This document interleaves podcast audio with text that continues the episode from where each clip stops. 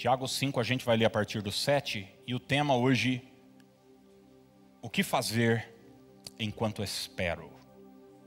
O que fazer enquanto espero? Tiago 5, do 7 ao 11. Vou pedir a gentileza de você manter a Bíblia aberta durante todo esse período da, da ministração que a gente vai voltar em algum momento nesse texto. Tiago 5, a partir do 7. Todos acharam aí? Depois de Hebreus, lá no finalzinho da Bíblia, o texto diz assim: Sede, pois, irmãos, pacientes, até a vinda do Senhor. Eis que o lavrador aguarda com paciência o precioso fruto da terra, até receber as primeiras e as últimas chuvas. Sede vós também pacientes e fortalecei o vosso coração pois a vinda do Senhor está próxima. Irmãos, não vos queixeis uns dos outros, para não serdes julgados. Eis que o juiz está às portas. Uh, irmãos, tomai por modelo no sofrimento e na paciência os profetas, os quais falaram em nome do Senhor. Eis que temos por felizes os que perseveraram firmes. Tendes ouvido da paciência de Jó, e vistes que fim o Senhor lhe deu, porque o Senhor é cheio de terna misericórdia e compassivo.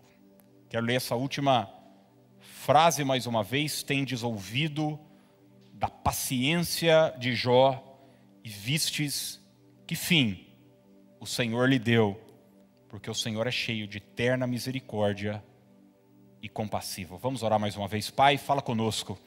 Nesse momento abrimos a tua palavra e abrimos também o nosso coração. Oro para que em nome de Jesus só o teu espírito tenha voz e lugar agora à nossa mente, ao nosso coração. Oro por cada um que nos acompanha de casa também, que não haja distração, preocupação, pelo contrário, que o teu espírito fale conosco no nome de Jesus. Amém.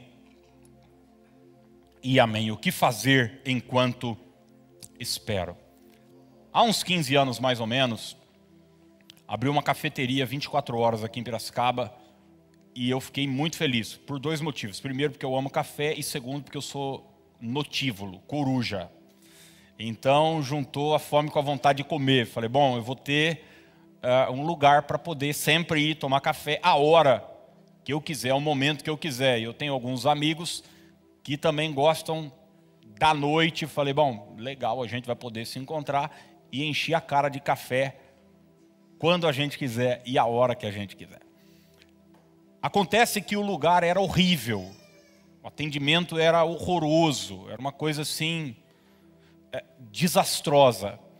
E eu me lembro que uma das vezes que eu fui lá tomar um café, foi eu, a Dani, a gente encontrou mais um casal de amigos para poder bater papo e conversar. Eu cheguei, me sentei e pedi um expresso. E o café expresso tem esse nome por um motivo. Hã? Você imagina o porquê não? É para ser rápido. Pelo menos era. Porém, esquecer de avisar o pessoal dessa cafeteria. Porque eu me lembro de ter esperado 45 minutos e eu não estou brincando, gente. Eu, eu trabalhei muitos anos. Minha mãe teve um restaurante, no início era uma lanchonete, uma sorveteria, em 1986. E eu cresci com a máquina de café expresso, tomando café expresso desde criança e depois tirando café expresso. Pois bem, 45 minutos depois eu me levantei e fui embora, sem tomar o café. Agora, imagina você como é que estava o meu estado de ânimo durante esses 45 minutos, onde eu via os garçons, os funcionários, os atendentes batendo cabeça. Eu cheguei em dado momento, eu me levantei e falei, gente, o que é que está acontecendo? Vocês não podem trazer meu café. E eu não sei, eu não sei. Eles simplesmente não conseguiram trazer o café haja paciência. Eu não sei você, mas eu tenho dificuldade de esperar. de esperar. Dias atrás, eu fui ao shopping com a Dani e a gente foi comer um, uma, um espoleto ali, um negócio ali, rapidinho também. E quando eu vi a fila estava gigante e quando eu olhei para a fila, a Dani já olhou para mim e falou: "Viu? Venha, venha, calma, calma, tipo, não vá sair correndo. Vem aqui, vamos esperar." A definição bíblica de ser paciente, a ideia no texto original é a ideia de constância. Ser paciente é ser constante. Ser paciente também é ser resistente. Se você for olhar, o que Tiago está nos querendo trazer é que ter paciência é ter uma coragem duradoura. É, ou seja, ter paciência não é somente esperar de forma passiva, mas é esperar do jeito certo, com a postura certa. E é interessante que Tiago vai usar três exemplos nesse texto que nós lemos para nos fazer entender qual deve ser a nossa atitude enquanto esperamos. Ele vai usar a figura de um lavrador, ele vai usar a figura dos profetas e ele vai usar o exemplo de Jó. Lavrador, os profetas e Jó. Bom, o lavrador, eu sei que isso às vezes está bem longe da nossa realidade. A maioria aqui não tem certamente ideia do que é trabalhar no campo, mas talvez os seus avós, seus bisavós sabiam muito bem o que era isso. É, como era necessário, depois do plantio, depois do preparo da terra, depois do trabalho, esperar e aguardar a chuva. A chuva. Era quase que aquela coisa de oração de pedir aos céus que envie a chuva. Agora, um lavrador não ficava somente esperando a chuva. Antes ele semeava, ele arava, ele preparava a terra, ou seja, ele não esperava com os braços cruzados. Ele esperava com uma atitude, com uma ação. Ele vai usar também a figura de um profeta, que aguarda o cumprimento da palavra que um dia ele profetizou. O profeta também não está de braço cruzado esperando Deus fazer algo. Não. O profeta liberou a palavra. Ele fez algo. Ele não esperou passivamente. E posteriormente, Tiago usa o exemplo de Jó. Eu quero que você guarde isso. Paciência é esperar com uma atitude correta. Vamos repetir juntos isso? Diga: paciência é esperar com uma atitude correta. Então, a paciência bíblica não é somente esperar, é esperar do jeito certo, é esperar com a atitude certa. E eu quero, antes de deixar duas chaves, duas maneiras certas da gente esperar, te dizer algo importante que a gente precisa aguardar. E é o seguinte: a paciência é uma ordem divina. A paciência é uma ordem divina. Você vai ver no verso 7 e no verso 8 a expressão sede, pois pacientes. Sede, pois pacientes. Ou seja, paciência é um mandamento. Paciência é uma ordem, e é importante nós sabermos isso, que o mesmo Deus que disse: "Não matarás, não adulterarás", o mesmo Deus que disse: "Sede benignos, sede misericordiosos. É o mesmo Deus que disse: sede pacientes.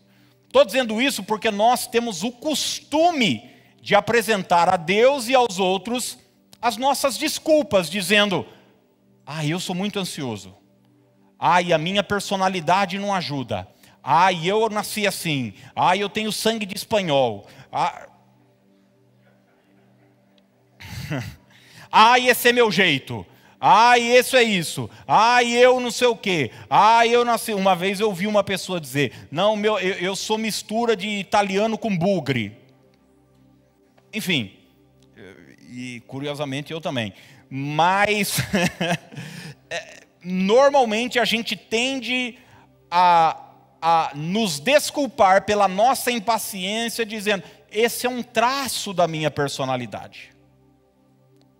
Eu já tenho visto hoje muitas pessoas é, justificarem uma postura pecaminosa, uma postura que vai contra a palavra de Deus, dizendo: eu sou assim. Porque hoje você vai ver é, tudo que é pecado tem virado doença. Tudo que é pecado tem virado doença. Então as pessoas se abraçam a isso, dizendo: esse é o meu jeito, eu nasci assim, minha família era assim, inclusive meu avô já era assim, e justificam isso para ser mulherengo, beberrão, é, drogado, é, ter uma atitude vingativa e também para ser impaciente. Então é importante eu e você sabermos o seguinte: a paciência é uma ordem divina, é um mandamento. Bom, qual deve ser então a minha atitude enquanto eu espero enquanto eu aguardo. Já que não deve ser uma atitude passiva, já que paciência é esperar, mas esperar do jeito certo, como é que eu devo esperar? Primeiro lugar, e são duas coisas só que eu quero deixar para você hoje à noite. Fortaleça o seu coração. Repita isso para alguém perto de você, diga: fortaleça o seu coração. Olha agora o verso 8 aí na sua Bíblia, Tiago 5, 8. Sede vós também pacientes e o que? E o que, gente? Fortalecei o vosso coração, pois a vinda do Senhor está próxima. O texto original no grego, o verbo fortalecer traz a ideia de estabilização. Fortalecer traz a ideia de estabilização um coração forte, um coração fortalecido, é um coração que não sofre alterações diante da dificuldade. Ele está estável, ele está controlado. E eu posso dizer isso com muita propriedade, porque eu vivi uma experiência pessoal nesse último mês é, acerca disso. Essa medicação que eu, que eu tomei, é, foram 17 doses, é, eu me lembro que no dia anterior a tomar a primeira dose, o médico foi até o meu quarto e ele falou assim: Aquiles, nós vamos começar o tratamento amanhã, mas tem uma coisa, você vai ter que fazer isso na UTI. Quando ele falou isso, eu tomei um pouco de susto, né? falei, Nossa, UTI. E eu falei, por quê? Ele disse, porque esse medicamento pode é, trazer arritmia para algumas pessoas, ou seja, o coração pode disparar. Então você vai para a UTI, para a parte cardíaca, porque nós queremos monitorar o seu coração enquanto você vai receber aquela medicação. Então eu fiquei lá é, um dia, talvez 30 horas, sendo monitorado meu coração para ver se, enquanto eu recebia aquela dose de, de medicamento, se eu sofria alguma alteração. Graças a Deus o coração permaneceu estável.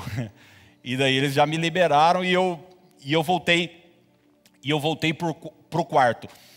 Mas é óbvio que Tiago não está falando desse coração aqui, desse órgão que pulsa sangue para o resto do nosso organismo. Ele está falando sobre a nossa essência, quem nós somos. E quantas vezes na nossa vida é assim: o cenário muda, as circunstâncias se modificam e o nosso coração é alterado. E o nosso coração é chacoalhado, o nosso coração é balançado. O que Tiago está nos dizendo é o seguinte: um coração forte, um coração fortalecido, é um coração que permanecerá intacto diante da mudança de cenário na vida. A luta vem, o problema se coloca diante de nós, mas seu coração está fortalecido, seu coração está estável diante das lutas e dos problemas. O mesmo Tiago, no capítulo 1, versos 7 e 8, escreveu o seguinte: Não pense, tal homem que receberá do Senhor alguma coisa.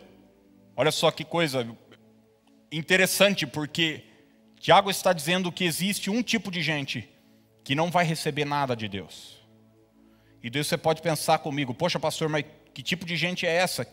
Que tipo de pecador é esse? Será que alguém infiel? Será que alguém que se envolve com coisas imorais? Ele disse: olha, existe um tipo de gente que não vai receber coisa alguma do Senhor. E agora ele diz quem é essa pessoa. Ele diz: homem de coração dobre e inconstante em todos os seus caminhos. Homem de coração dobre, ele diz, ele é inconstante em todos os seus caminhos. O coração é vulnerável. O coração não suporta as dificuldades, essa pessoa não receberá de Deus coisa alguma. E essa palavra inconstante traz-nos a ideia de instável, instabilidade. Existe uma triste constatação que eu já percebi há muitos anos no ministério, como as pessoas descuidam do seu próprio coração. Gente, Provérbios capítulo 4 diz sobre tudo que se deve guardar. Guarda, pois, o teu o teu coração. E a gente cuida de tudo. A gente cuida da saúde e estamos certos de cuidar da saúde. A gente cuida do nosso dinheiro, do nosso patrimônio, a gente cuida dos nossos filhos, a gente cuida das pessoas que nós amamos, a gente cuida do nosso cachorrinho, a gente cuida de tudo.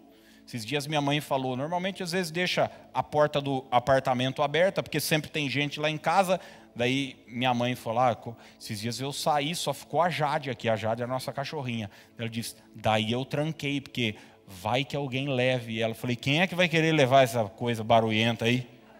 Pode deixar. a gente cuida até dos nossos cachorrinhos, mas às vezes a gente não cuida do nosso coração. E a gente fica exposto a todo o lixo de palavras, de influência, de relacionamentos, de pessoas e logo nosso coração está vulnerável. É, eu me lembro que tem muitos anos isso, uns 12 anos, eu precisei ir embora no meio de um culto, eu ia entrar para pregar, porque minha pressão estava explodindo. E eu cheguei no hospital e logo fui medicado, e o médico eu me lembro de ter me, me encaminhado para um cardiologista, eu vim aqui para Piracicaba, eu morava em Rio Claro na época, e eu me lembro que eu fui no Dr. Luiz Reis, ali na, na no Hack Center. E, e eu estava com 123 quilos, com 27 anos de idade. E ele olhou para mim e ele falou: Quer morrer? É desse jeito que você vai cuidar do seu coração? E tal, e deu aquele esfrega. E quantas vezes nós descuidamos do nosso coração? Mais uma vez, não é desse coração que Tiago está falando, esse também deve ser cuidado. Eu estou falando da nossa essência. A gente deixa de nos fortalecer por conta de exposições. A pergunta é: como é que a gente fortalece o nosso coração? Como é que o nosso coração fica firme, fica forte em meio às adversidades e aos problemas da vida. Olha o que o Salmo 119, verso 28 nos diz. Vale a pena você marcar esse texto. A NVT traz a seguinte tradução para alguém que está vivendo um tempo de dificuldade. Você vai saber isso por conta da primeira parte do versículo. Salmo 119, 20, 28, perdão minha alma chora de tristeza. É óbvio que esse cara não está vivendo um momento bom na vida dele. Ele está vivendo um momento difícil. E talvez você esteja vivendo um tempo de luta, de dificuldade, de embate, seja na saúde, seja no trabalho, seja na família, seja em que área for. Ele diz: A minha alma chora de tristeza. Mas o texto segue: Fortalece-me. E como que ele pede para ser fortalecido? Fortalece-me com a tua palavra. Guarde isso que eu vou te dizer. Sabe o que vai te fortalecer, sabe o que vai trazer força para o seu coração. Se você quiser fortalecer as pernas, o que é que você vai precisar fazer? Aqueles negócios assim, em academias. Já fez ou não? Eu já fiz. De levantar levantar aqueles negócios. Se você quiser fortalecer aqui, vai precisar fazer. Se quiser fortalecer, agachamento. Se você quiser fortalecer o seu coração, sabe como você vai fortalecer?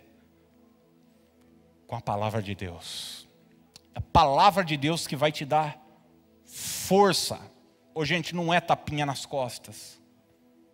Que nos dá força não é, é uma estrutura emocional, porque volto a dar esse exemplo que eu vivi nesse último mês. Quando você ouve que você está enfermo, quando você ouve que você está vivendo um momento difícil, que a sua saúde está vulnerável, o seu mundo desaba, o seu chão vai embora, e o que vai te dar força, gente, é você estar apegado à palavra de Deus. Por isso que nós começamos aqui às terças-feiras uma jornada bíblica para a gente estudar o quê? Palavra de Deus, que não se engane. O que vai te dar força no dia mal é você saber o seguinte: o que é que Deus diz ao meu respeito? Eu tenho um diagnóstico, eu tenho uma palavra, eu tenho uma realidade. O meu saldo bancário diz isso, os meus críticos estão dizendo isso, a minha família pensa isso, as minhas emoções dizem isso, mas o que é que a palavra de Deus me diz? E você que talvez está vivendo uma situação econômica vulnerável, você vai para a palavra e você encontra: o Senhor é o meu pastor, nada me faltará. E o meu Deus, segundo as suas riquezas em glória, há de suprir em Cristo Jesus cada uma das minhas necessidades. Você está vivendo uma luta na sua casa, na sua família, a sua realidade diz: é o fim, mas a palavra de Deus diz: crê no Senhor Jesus e será salvo tu e a tua casa. Eu e a minha casa serviremos ao Senhor. E você começa a pensar cada texto bíblico, cada promessa bíblica, e sabe o que vai acontecendo com o seu coração? O seu coração vai sendo fortalecido. Você olha e se vê vulnerável diante de um desafio, limitado diante de um desafio, você olha para a vida de Abraão e você olha para a vida do apóstolo Paulo, e você olha para a vida de tantas pessoas que eram limitadas também, mas que através do poder de Deus fizeram proezas. É a palavra que nos dá força. Paulo diz: Eu posso todas as coisas naquele que me fortalece Jesus Cristo, e Jesus Cristo é a palavra de Deus encarnada, é o Verbo que se fez carne uma dica para você: gaste tempo com a Bíblia, viu? Todo dia, gaste tempo com a palavra de Deus. Gaste tempo, abra sua Bíblia, leia nem que seja um capítulo por dia, nem que sejam alguns versículos por dia, nem que seja indo para o trabalho e ouvindo, mas não permita, gente, nós não passamos um dia sequer sem comer, que o nosso corpo precisa de alimento, e o nosso, e a nosso, e o nosso homem espiritual Jesus diz: nem só de pão viverá o homem, mas de toda palavra que procede da boca de Deus. Então gaste tempo com a palavra, porque é ela que te fortalecerá no dia mal. Quem pode dizer aleluia por isso? Quando Paulo, quando Jairo, perdão, ouviu a notícia daqueles que vieram da sua casa, dizendo que a sua filha, que estava doente, agora estava morta. A Bíblia diz que Jesus Cristo, no mesmo instante, sem acudir a tais palavras, disse para Jairo: Imagina você, Jairo tinha uma filha de 12 anos, e a palavra que chega para ele é o seguinte: Não incomodes mais o mestre, a tua filha está morta. Você que é pai e mãe, deve pelo menos imaginar o que é ouvir uma notícia como essa. Mas a Bíblia diz que no mesmo instante Jesus disse para ele: Não temas, crê somente, ela viverá. A questão é o seguinte: para qual palavra Jairo vai dar atenção? Eu sei que a gente está vivendo um tempo de crise. Eu sei que existem coisas que querem me abalar e te abalar. Mas eu sei também que existem promessas de Deus acerca da nossa vida em nome de Jesus, se abrace a palavra de Deus. Crê somente. Não permita que o medo te abale e você experimentará um tempo de vitória. coração fortalecido em meio às batalhas da vida. Segundo e último lugar, enquanto você espera, não só você deve ter cuidado com o coração, fortalecer o coração, mas tenha cuidado com a sua boca. Com todo respeito, carinho, diga aí para o seu vizinho, diga, cuidado com a sua boca. Cuidado com a boca. Olha o que o verso 9 diz. Irmãos, não vos queixeis uns dos outros, para não serdes julgados. Eis que o juiz está às portas. Não vos queixeis. Hoje tem alguém aqui que pegou, pega, ou durante um tempo da vida, pegou ônibus, muito tempo, levanta a mão.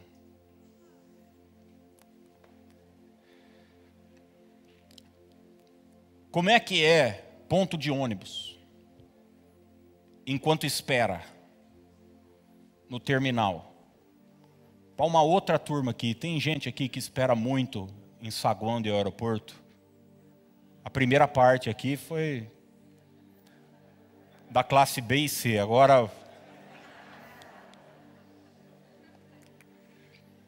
O que eu estou querendo dizer é o seguinte: esperar é horrível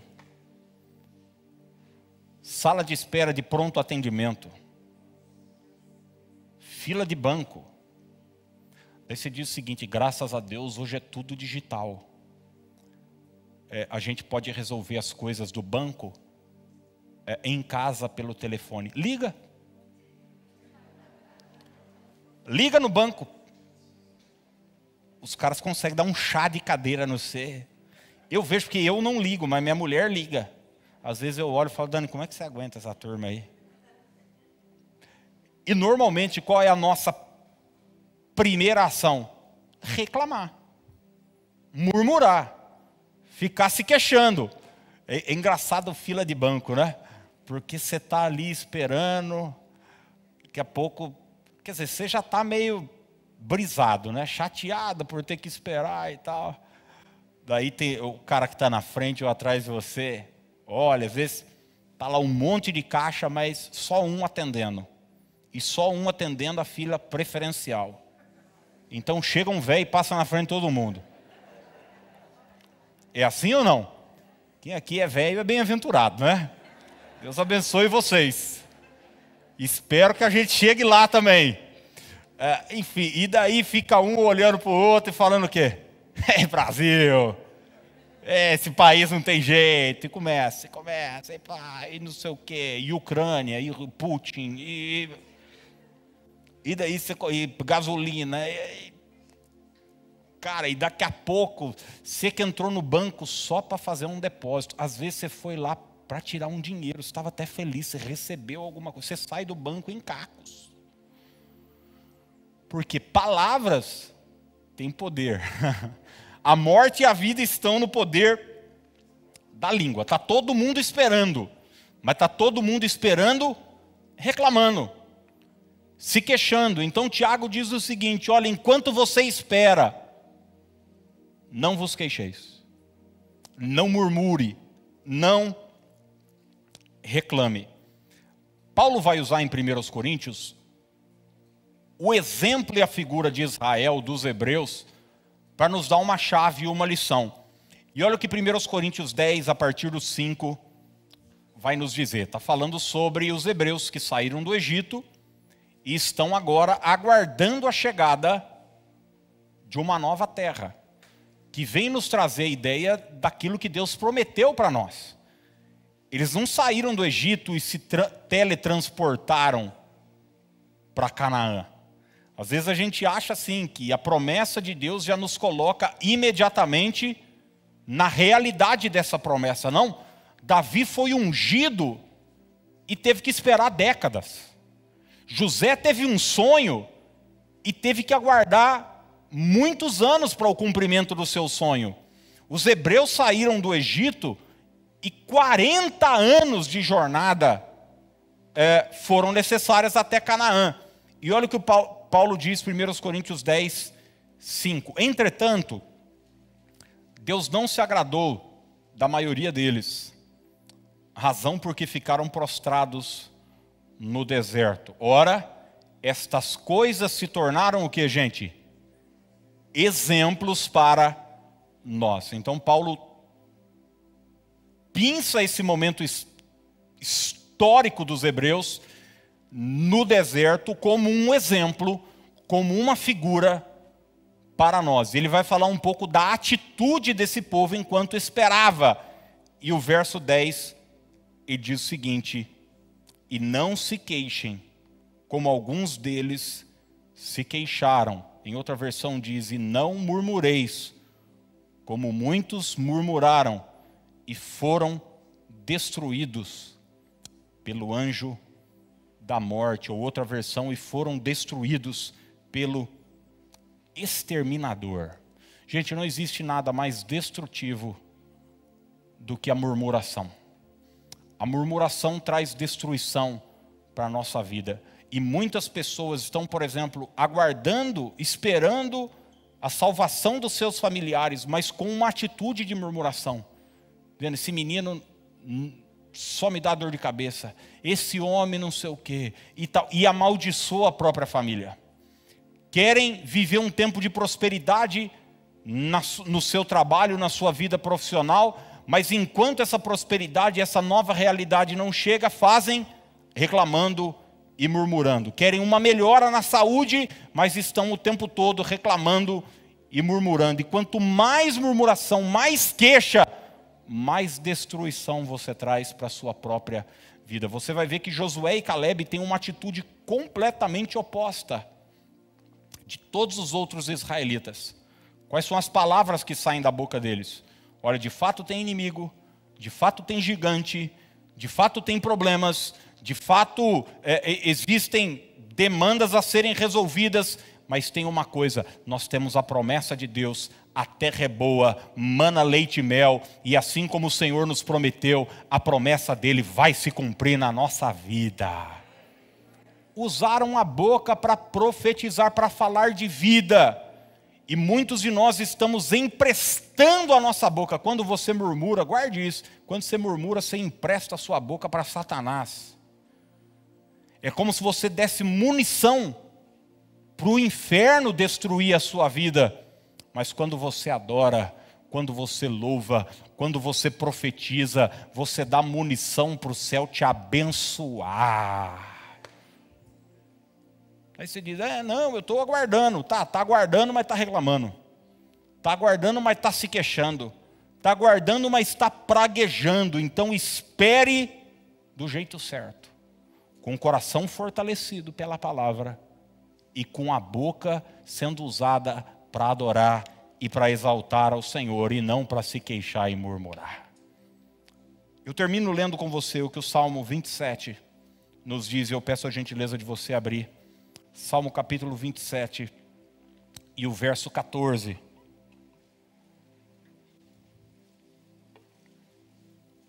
Gente, eu não estou dizendo que é fácil. Eu não estou dizendo que é simples. A gente olha o primeiro capítulo de Jó, onde a Bíblia vai descrever toda aquela tragédia que ele passa com a família. O segundo capítulo, e a gente vai ler o capítulo 42, quando Deus muda a sua sorte e ele é restituído e, e, ele recebe em dobro tudo aquilo que ele havia perdido. O homem que estava enfermo agora está saudável, um homem que estava falido agora está próspero. Nós precisamos entender que isso levou um tempo, um tempo. Para para pensar, eu olho para a minha vida, quantas palavras eu recebi. Hoje estão sendo cumpridas, mas elas foram liberadas lá atrás. Levou um tempo. Eu sei, gente, que a gente vive um tempo, e graças a Deus pela tecnologia, que deixaram as coisas mais rápidas para a gente. Mas você lembra, um tempo atrás, você entrar na internet era um parto. Sim ou não? Você ligava, alguns tinham que esperar meia-noite. E aquele barulhinho. E ficava, e ficava. Meu Deus, meu Deus. Hoje não, ligou, entrou. E logo você manda, você manda um WhatsApp para a pessoa. Você manda uma foto, gente, eu namorei por carta. O contato que eu tinha com a pessoa é, era um namoro é, unilateral, tá bom? Ela não sabia que a gente namorava, só eu sabia. Eu já contei isso aqui. Eu tinha 14 anos. Me dá um, me dá um desconto. Mas eu me lembro que para eu receber notícia de como a minha namorada mental estava, demorava semanas. Um dia eu pedi para ela uma foto. Ela me mandou uma foto demorou semanas para a foto chegar. Hoje em dia você pede uma foto para alguém, você não pede a foto, você faz uma chamada de vídeo. E daí a gente tem a tendência de achar que Deus age assim também. Nessa rapidez nossa, não. Existem coisas que levam tempo e nós precisamos aprender a esperar, a ter paciência, com o coração fortalecido e com a boca fechada. Salmo 27, 14, a NVT traz a seguinte tradução: Espere pelo Senhor e seja valente e corajoso.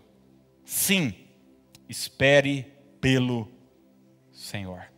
Eu acho lindo isso, porque o salmista não diz só espere em Deus, ele diz não espere, mas espere com uma atitude correta, com uma ação proativa. Seja valente, seja corajosa. Eu não sei o que você tem aguardado, o que é que você tem esperado. Eu sei que existem algumas coisas que eu ainda estou aguardando de Deus. Uma coisa eu sei, gente: o que Deus prometeu vai se cumprir vai se cumprir. Deus tem palavra. Agora, como é que a gente vai aguardar isso? É nós que resolvemos. Como é que nós vamos ficar na fila desse ônibus que está para chegar, desse avião que está para embarcar, dessa senha que está para ser chamada?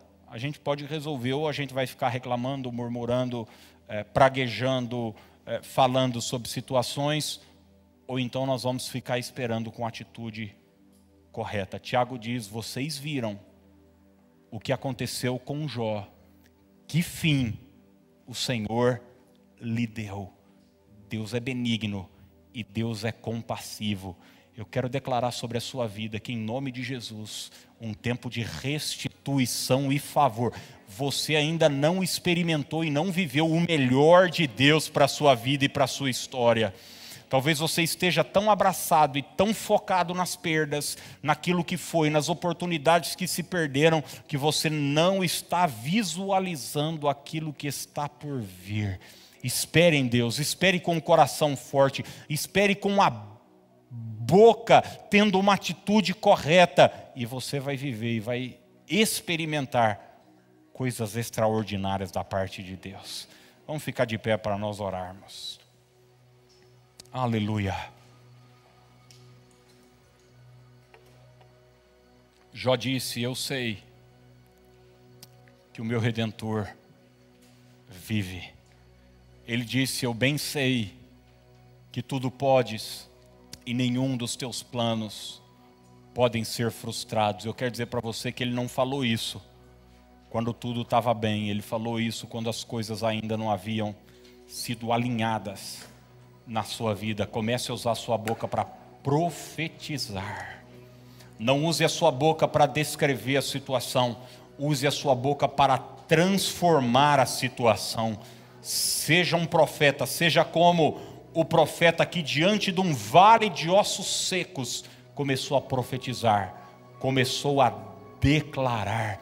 Feche os seus olhos, levante as suas mãos para o alto e comece agora a orar, comece agora a adorar ao Senhor, comece a declarar bênção e favor.